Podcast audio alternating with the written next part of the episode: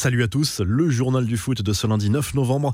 Neymar prêt à prolonger avec le PSG. Selon une information révélée par Téléfoot, le Brésilien ne s'est jamais senti aussi bien dans la capitale française et s'imagine bien rester encore plusieurs saisons. La star du PSG est prête à prolonger son contrat et attend un signe fort de Leonardo. Information confirmée par Europe 1 par Isabella Paggiari, journaliste brésilienne pour Esporte Interativo, qui est relativement proche de ses compatriotes brésiliens du PSG. Le club parisien est sur la même longueur d'onde, mais pour le moment, il n'y a pas d'accord. Le contexte économique complique les négociations, mais il y a bien une volonté commune dans ce dossier. L'inquiétude au Real Madrid qui pourrait perdre Karim Benzema pour plusieurs matchs importants. L'attaquant français a marqué ce dimanche avant de sortir blessé lors de la déroute à Valence. Le buteur merengue va passer des examens médicaux plus poussés. En cas de blessure aux adducteurs, Benzema manquerait automatiquement plusieurs semaines de compétition et notamment le match retour contre l'Inter en Ligue des Champions. Ce serait une très mauvaise nouvelle pour le Real au vu de l'importance de ce match. Le derby pour l'OL à l'Olympique A remporté le duel contre l'AS Saint-Etienne dimanche soir en Ligue 1.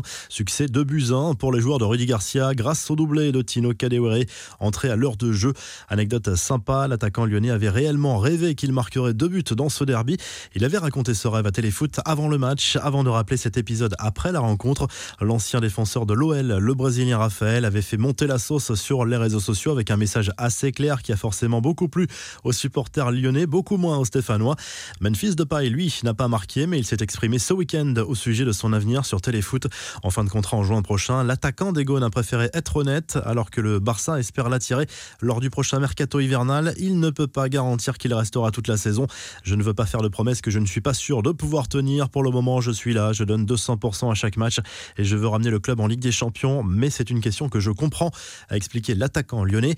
Les infos en bref, grosse frayeur pour Samuel Eto'o. Selon plusieurs médias internationaux, l'ancien buteur des Lions Indomptables a été victime d'un sérieux accident de la route ce dimanche dans son pays natal. Il regagnait la ville de Douala après les festivités. Eto'o passera des examens complémentaires, mais il se porte bien selon la BBC. En Italie, c'est l'imbroglio total autour de nombreux internationaux évoluant en Serie A et actuellement coincés dans leur club. Les autorités italiennes ne les autorisent pas à rejoindre leur sélection en raison de la crise sanitaire liée au Covid. Des décisions seront prises au cas par cas.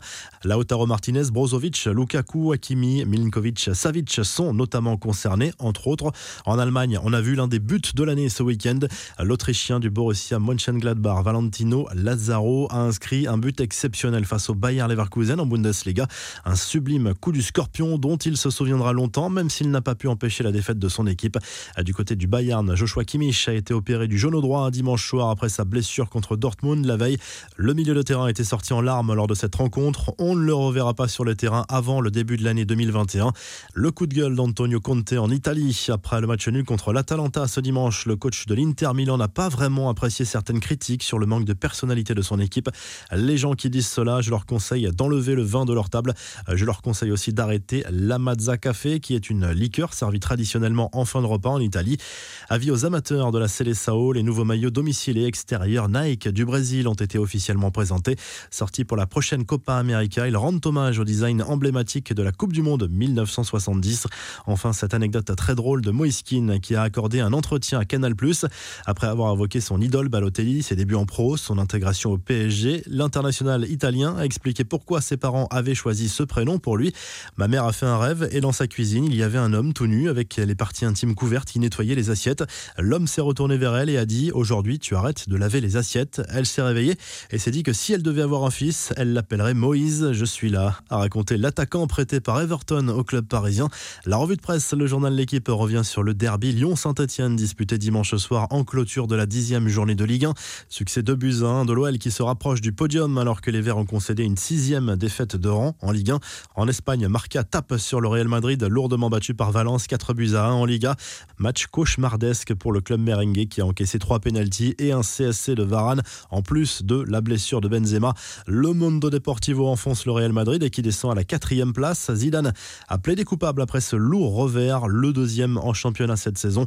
Le quotidien sportif évoque également les suites de la blessure d'Ansu Fati ce week-end. Son absence pourrait aller jusqu'à 5 mois avec l'opération. En Italie, la Gazette dello Sport revient sur le match nul de partout arraché par l'AC Milan grâce à un but de Zlatan Ibrahimovic, encore lui dans le temps additionnel contre l'Elas Vérone. Les Rossoneri restent seuls en tête de la Serie A malgré tout et la Juve a été accrochée par la Lazio. Le Napoli s'est imposé à Bologne grâce à Osimhen. On se quitte avec le classement réactualisé des meilleurs buteurs des grands championnats européens et à très vite pour nouveau journal du foot.